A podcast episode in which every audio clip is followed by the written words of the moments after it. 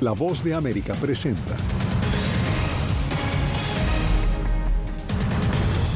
Veinte potencias del mundo se dan cita en la cumbre del G20 en India con la meta de acordar asistencia a países de bajos ingresos. Llamado desesperado del alcalde de Nueva York, aseguró que los migrantes destruirán la ciudad y necesita fondos del gobierno federal. Gran jurado de Georgia había recomendado imputar a 39 en lugar de 19 personas por presunta interferencia en las elecciones del 2020. Y en el Día Internacional del Periodista, Informe de Voces del Sur expone grave situación para ejercer la libertad de prensa en Nicaragua.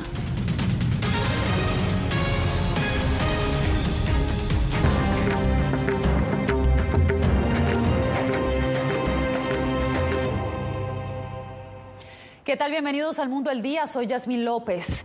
Las 20 potencias económicas del mundo se reúnen hoy en India en busca de iniciativas de desarrollo financiero para las naciones de ingreso medio y bajo. Estados Unidos ya anunció su estrategia, por eso nos enlazamos a esta hora con Celia Mendoza, nuestra enviada especial, quien se encuentra en Nueva Delhi. Celia, cuéntanos qué temas se abordaron en la reunión del presidente Joe Biden y el primer ministro indio en su encuentro bilateral. Yasmín, sabemos que durante esta jornada, después de esta, la primera bilateral oficial del presidente Joe Biden, se tocaron temas de cooperación económica, desarrollo de nuevas tecnologías. Algo fundamental para ambos países también es tratar de cambiar la cadena de desarrollo y movilización que tienen actualmente para producir microchips y también superconductores. Mientras tanto, India y Estados Unidos también podrían colaborar en temas de defensa. El presidente de Estados Unidos, Joe Biden, llegó este viernes a Nueva Delhi, donde ya mantuvo su primera reunión bilateral con el primer ministro de India, Narendra Modi, en el marco de la cumbre del G20, donde las discusiones se enfocarán en la inclusión económica, una prioridad para la administración Biden, que según la secretaria del Tesoro, Janet Yellen, pidió al Congreso 3.300 millones de dólares para financiar al Banco Mundial. Esos recursos pueden generar alrededor de 25 mil millones adicionales, solo la contribución de Estados Unidos a la capacidad de préstamo al Banco Mundial. El objetivo de los fondos adicionales es otorgar préstamos con subsidios de muy bajo costo a los países de bajos ingresos, así como financiamiento en condiciones favorables para enfrentar los problemas globales. El impulso de la administración Biden al Banco Mundial busca ofrecer una opción a los préstamos internacionales ofrecidos por China. Asimismo, Yellen reiteró la importancia de solidificar la relación bilateral con India, el respaldo de Estados Unidos a Ucrania y dejó claro el impacto en el crecimiento económico global de la guerra que mantiene Rusia en territorio ucraniano. Diré que la influencia negativa más importante es la guerra de Rusia en Ucrania, que ha aumentado los precios de la energía y los alimentos. Y como se ha afirmado repetidamente en muchas reuniones del G20, lo más importante que podemos hacer para el crecimiento global es que Rusia ponga fin a su brutal guerra contra Ucrania. En medio de las expectativas de esta cumbre, la posible ausencia del líder chino Xi Jinping tiene gran impacto, explicó Stephanie Siegel del Center for Strategic and International Studies. Creo que la ausencia de Xi tiene mayores consecuencias por el hecho de que él realmente es la única persona dentro del sistema chino y en la medida en que esta cumbre de líderes proporciona el respaldo del líder para cualquier acción, incluidas las acciones en los acuerdos internacionales que se produzcan después de la cumbre del G20. Otro de los ausentes es el presidente de México, sin embargo envió a su ministra de Economía, Raquel Buenrostro Sánchez, quien viene a presentar propuestas importantes para la igualdad y luchar contra la pobreza. Pero lo que resalta es la idea que trae México de que se acepte a la Unión Europea como miembro permanente, a la Unión Africana como se acepta a la Unión Europea dentro de este grupo. Celia, y la cumbre del G20 también le ha servido a India para promover la imagen de ser un actor influyente en términos geopolíticos, pero también un destino seguro para las inversiones de Occidente en Asia. La pregunta que algunos se hacen es, ¿estará India allanando el camino para convertirse en un potencial contrapeso a China en ese continente? Pues Jaime Moreno nos explica. Mientras Estados Unidos y China navegan sus crecientes tensiones geopolíticas, India aprovecha para promocionarse ante el mundo como una alternativa segura de inversión en Asia. Es un gran mercado, representa menos riesgo de seguridad que China y otros. India tiene una profunda cooperación de seguridad con Estados Unidos. La economía lleva 17 años de crecimiento a un promedio del 6% y como el país más poblado del mundo, tiene un mercado de 1.400 millones de consumidores. Lo que estamos viendo en India hoy es lo que el mundo veía antes en China hace 10 años. Pero, ¿qué tan factible es que India pueda surgir como un contrapeso a China en Asia? Yo creo que India todavía no tiene una respuesta a esa pregunta porque tenemos una frontera muy difícil con China y dependemos mucho a la economía de China. Aunque el gobierno de India promueve la relocalización de las cadenas de suministro, gran parte de la política industrial recae sobre los estados. Uh, la mayoría de los estados no están haciendo un impulso fuerte para atraer las cadenas globales de suministro. Solo algunos de ellos lo hacen. En el ajedrez geopolítico, que está conectado con la economía, India le sigue comprando petróleo a Rusia, pero también tiene un acuerdo de cooperación militar con Estados Unidos. India sí va a ser un amigo de cualquier país en el mundo, ¿no? Con Rusia, tanto con Estados Unidos, pero India no tiene aliados. Para la cumbre del G20, el primer ministro Narendra Modi desplegó toda una maquinaria publicitaria para proyectar la imagen de India como un líder global influyente. Pero internamente le cuestionan que aprovechó la publicidad del G20 para poner su cara en toda la publicidad a lo largo del país y de esta manera impulsar su campaña reeleccionista por un tercer mandato. Desde Nueva Delhi, India, Jaime Moreno, Voz de América.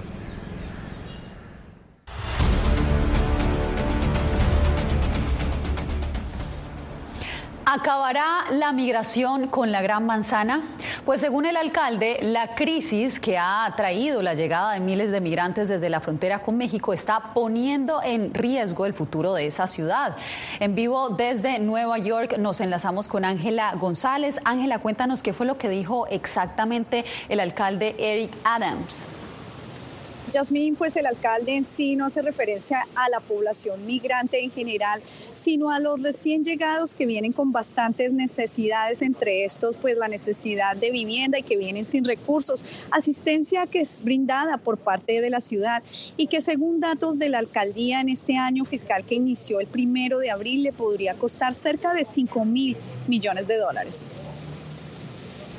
383 dólares por noche cuesta la manutención de cada familia migrante en la Gran Manzana y cada mes llegan 10.000 migrantes más según el alcalde Eric Adams, quien dice no ver fin a la situación que asegura que destruirá a Nueva York, pues no cuentan con ninguna ayuda. 110 mil migrantes tenemos que alimentar, vestir, albergar, educar a sus hijos, lavar sus sábanas, darles todo lo que necesitan, atención médica. En repetidas ocasiones, el mandatario de la ciudad ha criticado a Greg Abbott, gobernador de Texas, que a la fecha y desde agosto de 2022 ha enviado 13.100 migrantes en bus a Nueva York, uno de 11 estados santuarios del país, sitios con políticas de no cooperación con agencias de inmigración. Ante las quejas tras la llegada de migrantes, Abbott ha calificado a esta como una política hipócrita. La retórica del alcalde, dicen organizaciones, no es solo alarmante, sino alejada de la realidad. No se sabe de dónde están saliendo estas cifras. Lo que hace es incrementar el miedo, incrementar el pánico. Ese tipo de retórica está haciendo su función y es crear este tipo de división entre la gente y separarnos cada vez más en vez de generar un sentido de solidaridad y hermandad.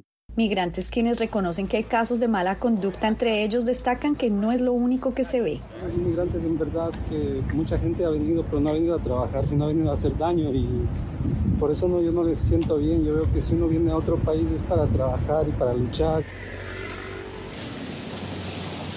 Reclamos de residentes en Brooklyn por motocicletas y bicicletas estacionadas en la zona que son usualmente usadas por migrantes llevaron a una redada de la policía que resultó en al menos 16 de estas motocicletas decomisadas, seis arrestos y dos policías que sufrieron heridas leves.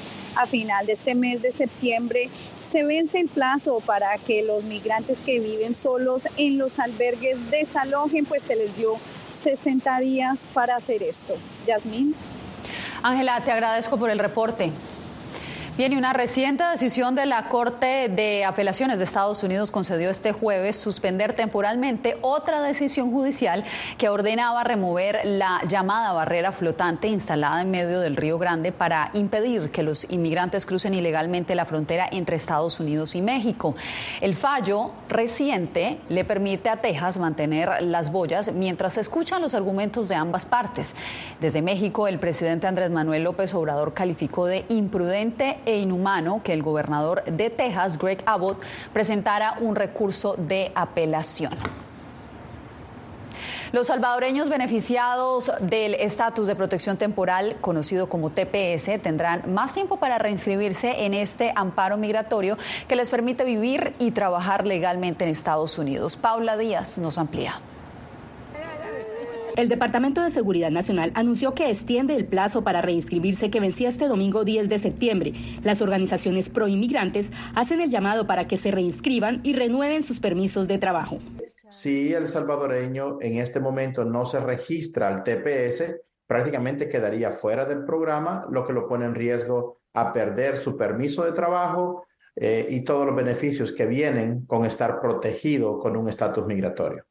En junio, la administración Biden extendió el TPS por 18 meses a 300.000 personas procedentes de El Salvador, Honduras, Nicaragua y Nepal. La mayoría de los beneficiarios, unos 239 mil, son salvadoreños y a muchos de ellos este amparo migratorio les cambió la vida. El TPS me ha cambiado la vida grandemente porque con el TPS yo tengo un estatus legal en este país. Puedo aplicar a cualquier trabajo sin ningún problema es una tranquilidad también este, el tener TPS, porque puedo salir donde yo quiera, puedo viajar a cualquier área del país y, sin ningún problema. Los beneficiarios deben completar los requisitos que encuentran en el sitio web del Servicio de Ciudadanía e Inmigración. Entre ellos, deben presentar original y copia por ambos lados de su último permiso de trabajo, dos fotografías tamaño pasaporte y la última carta de aprobación emitida por UCIS. Esta es una reinscripción destinada a los salvadoreños que se encuentran acogidos por este beneficio, no para nuevos solicitantes. La protección migratoria para quienes se reinscriban quedará extendida hasta el 9 de marzo de 2025. Paula Díaz, Voz de América, Washington. Policías de Tijuana una de las ciudades con más asesinatos en México, están reclamando los derechos laborales que ya gozan otros trabajadores del país. Desde esta ciudad fronteriza, Vicente Calderón nos informa que los uniformados sopesan un paro laboral si no logran las reivindicaciones. La Fuerza Policíaca de Tijuana inició una de sus batallas más difíciles. No tiene jubilación ni pensión Nada, no tenemos. Apoyados por sus familiares, se reunieron en la sede del gobierno municipal para reclamar reivindicaciones laborales. En los siguientes días podrían ir al paro. Nosotros no, no, no tenemos el derecho a huelga eh, pero sí podemos eh, eh, hacer paros laborales. En México, los policías no tienen las mismas garantías que el resto de los trabajadores. Los policías tenemos una relación administrativa, por lo tanto no tenemos derecho a los beneficios de la Ley Federal del Trabajo, por lo tanto no somos trabajadores. Pretenden crear el primer sindicato de policías en el país y lograr servicios médicos permanentes, seguro de retiro y protección para sus familias si caen en cumplimiento del deber.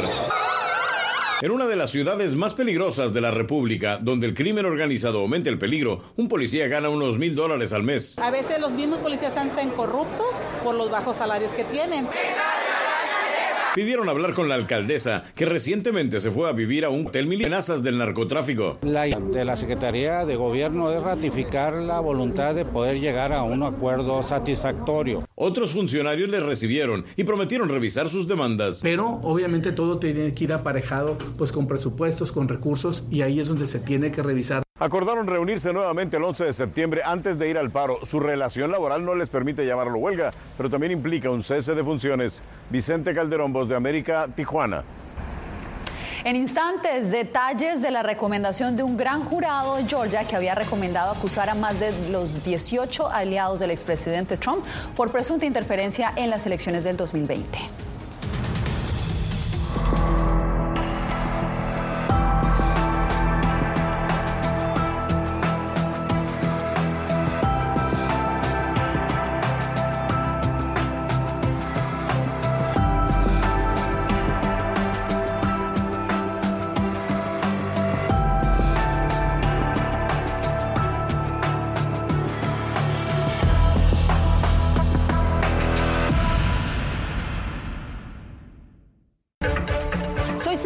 Corresponsal internacional de La Voz de América. Desde que me uní a este equipo de profesionales hace más de una década, he tenido la oportunidad de descubrir un mundo de noticias que comparto con ustedes. La Voz de América habló con el director. Porque siempre estoy en el lugar de los hechos, entregando información veraz, clara y precisa, manteniendo nuestro compromiso periodístico, porque en La Voz de América la prensa libre importa.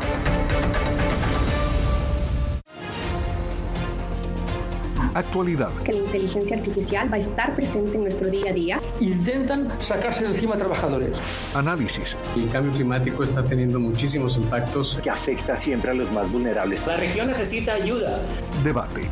Proteger a las escuelas con armamentos. Es una total eh, ridícula, es algo inverosímil. Con la información más allá de los titulares. Todas las semanas por La Voz de América. Desde Washington, le saluda Gonzalo Abarca.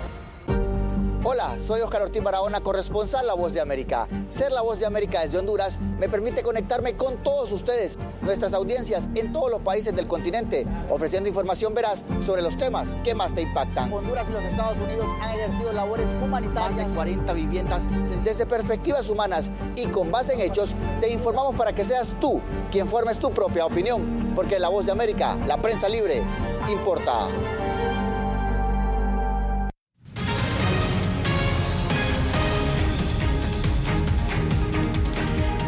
El huracán Lee se desplaza hacia el Caribe este viernes como un peligroso huracán categoría 5. Actualmente se encuentra en el Océano Atlántico al este de las islas de Sotavento. Los meteorólogos intentan determinar si tocará tierra y dónde, si es el caso. Lee avanza con vientos máximos sostenidos de 265 kilómetros por hora y según el Servicio Meteorológico Nacional, si toca tierra como categoría 5, podría causar daños catastróficos y dejar áreas inhabitables durante semanas. En más noticias, este viernes un informe de la Fiscalía de Georgia expuso nuevos detalles de la imputación contra el expresidente Donald Trump y 18 de sus aliados. En un documento se muestra que el gran jurado había recomendado formular cargos contra 21 personas más que al final no fueron imputadas. Jacopo Luzzi nos tiene los pormenores. Un gran jurado especial que el año pasado investigó las acusaciones de interferencia electoral en Georgia también había recomendado acusar a varios aliados de Trump que no fueron al final denunciados incluido el senador Lindsey Graham de Carolina del Sur, los ex senadores David Perdue y Kelly Loeffler de Georgia y Michael Flynn, asesor de seguridad nacional del expresidente. En su informe final que un juez reveló este viernes, el jurado había recomendado acusar a 39 personas. La mayoría del gran jurado cree que uno o más testigos que testificaron ante él pueden haber cometido perjurio. La fiscalía no explicó por qué acusó solamente a Trump y otros 18 aliados por asociación ilícita el mes pasado, ignorando las recomendaciones del gran jurado especial. El senador republicano Graham, el nombre más prominente entre los no acusados, dijo que solamente cumplió su deber como senador al investigar los posibles episodios de fraudes en Georgia. No encontré ninguna evidencia de fraude electoral masivo, pero sí me preocupaba el sistema de votación por correo en Georgia y otros lugares. Esto es preocupante para el país. No podemos criminalizar a los senadores que hacen su trabajo cuando tienen un requisito constitucional para cumplirlo. El expresidente Trump en la red social Truth atacó inmediatamente al gran jurado. Básicamente, querían acusar a alguien que estuviera en ese momento. Socava totalmente la credibilidad de los hallazgos y perjudica gravemente al gran estado de Georgia. A pesar de los nuevos nombres que emergieron en el informe del gran jurado, no está previsto que la Fiscalía del Condado de Fulton amplíe el número de acusados o formule por ahora nuevas acusaciones a nuevos individuos. Jacopo Luzzi, Voz de América, Washington. En el Día Internacional del Periodista, nuevas cifras de comunicadores forzados al exilio y medios confiscados reflejan el panorama que enfrenta la prensa en Nicaragua. Esto al volver.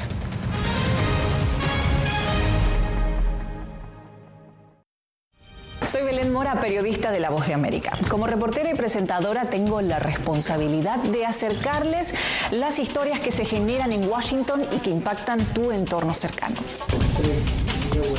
Desde perspectivas diversas en un ambiente informativo en constante evolución que pone a prueba y nos hace poner en la balanza nuestros valores profesionales, te presentamos información veraz, porque en La Voz de América la prensa libre importa. En tiempos de cambios, cuando el mundo parece incierto y lo que escuchamos no refleja lo que vemos, buscamos la verdad la pantalla de. Cuando nos cuentan solo una parte de la historia, perdemos la confianza. En momentos de crisis, nuestros sueños, esperanzas y deseos de un mejor mañana dependen de una prensa libre. En La Voz de América te traemos las historias que la gente se arriesga a ver. Conectamos el mundo lo unimos con la verdad.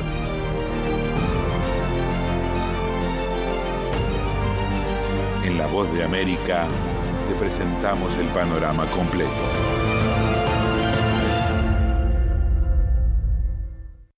Jacopo Luzzi, reportero de La Voz de América aquí en Washington, D.C. Ya sea informando desde el Capitolio, desde la Casa Blanca, cubriendo el impacto del cambio climático, el impactante tema migratorio, o subir en un avión y cruzar medio mundo para estar en el lugar de la noticia con la información precisa y veraz, este es mi compromiso como periodista. Un compromiso de vida profesional que comparto con ustedes, porque en La Voz de América la prensa libre importa.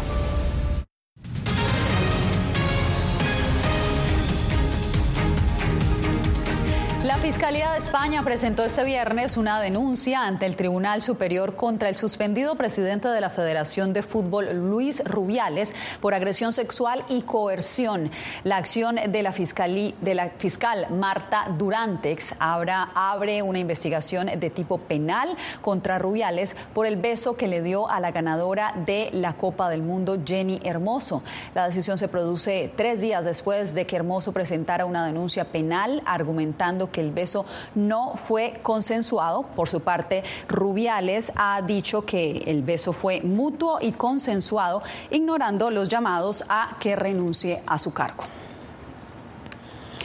Con más de 1.300 ataques a la libertad de prensa en los últimos cinco años, documentadas en el más reciente informe de Voces del Sur, se conmemora este viernes en Nicaragua el Día Internacional del Periodista. Donaldo Hernández nos informa. La periodista Yaciela Barreras hace tres meses tomó la decisión de abandonar Nicaragua. Trabajaba como reportera en Radio La Costeñísima, una emisora del Caribe Sur que mantuvo una postura crítica al gobierno de Daniel Ortega. Hubieron varias llamadas con amenaza de que estaba en una lista con medidas de, para detenerme. Entonces, pues fue cuando tomé la decisión de salir de Nicaragua. Yaciela forma parte de la lista de 218 periodistas forzados al exilio, según un informe presentado por la organización latinoamericana Voce del Sur. En esta cifra hay 22 periodistas declarados apátridas. David Quintana es uno de ellos. Lo que yo había recogido durante muchos años en mi cuenta me lo robaron. Te roban obviamente eh, el derecho a tener eh, identificación. El informe de Voces del Sur ha documentado 1.329 agresiones a la libertad de prensa en los últimos cinco años. Entre esos ataques hay más de 50 medios de comunicación cerrados por el Estado ataques y agresiones físicas contra periodistas, el asesinato del colega Ángel Gaona, que lleva cinco años de impunidad de este crimen. Al día de hoy permanece eh, un colega periodista en la celda del régimen, como es el colega Víctor Ticay. El gobierno nicaragüense no se ha referido al informe de Voces del Sur. Sin embargo, en reiteradas ocasiones la primera dama Rosario Murillo ha calificado a los periodistas como mercenarios de la información. Donaldo Hernández, Voz de América. Ahora lo invitamos a que escanee el código que está viendo en pantalla. Desde allí podrá descargar la aplicación VOA Plus, VOA Plus. Allí podrá ver no solo los especiales, sino también los documentales que producimos aquí en La Voz de América. Bien, el santuario de la Ermita de la Caridad de Miami está de fiesta en veneración de la Virgen de la Caridad del Cobre. Volvemos con esto y más en minutos.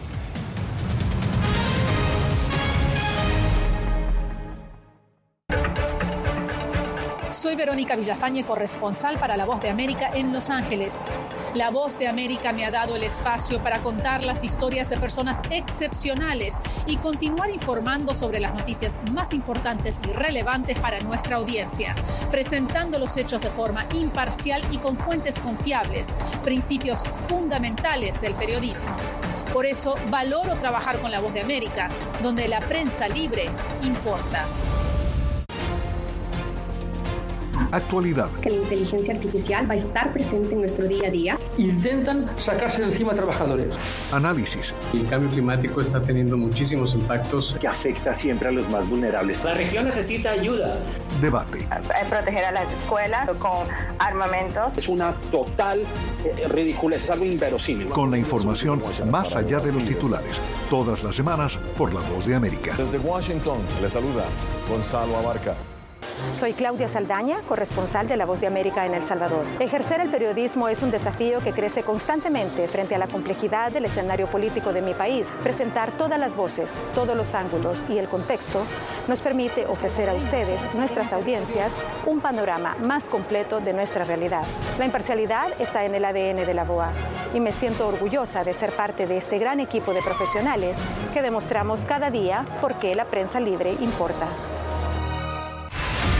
poder ser la voz de la denuncia de tantas personas que sienten fuertemente vulnerados sus derechos. Una de las, de las patas que sostiene la democracia debe ser la libertad de prensa. Periodismo, la prensa libre importa, una coproducción de La Voz de América con nuestras afiliadas en la región. ¿Cómo garantizar que las voces lleguen a quien tienen que llegar? Impunidad, indolencia de la justicia son nuestros principales enemigos. Disponible en vozdeamerica.com.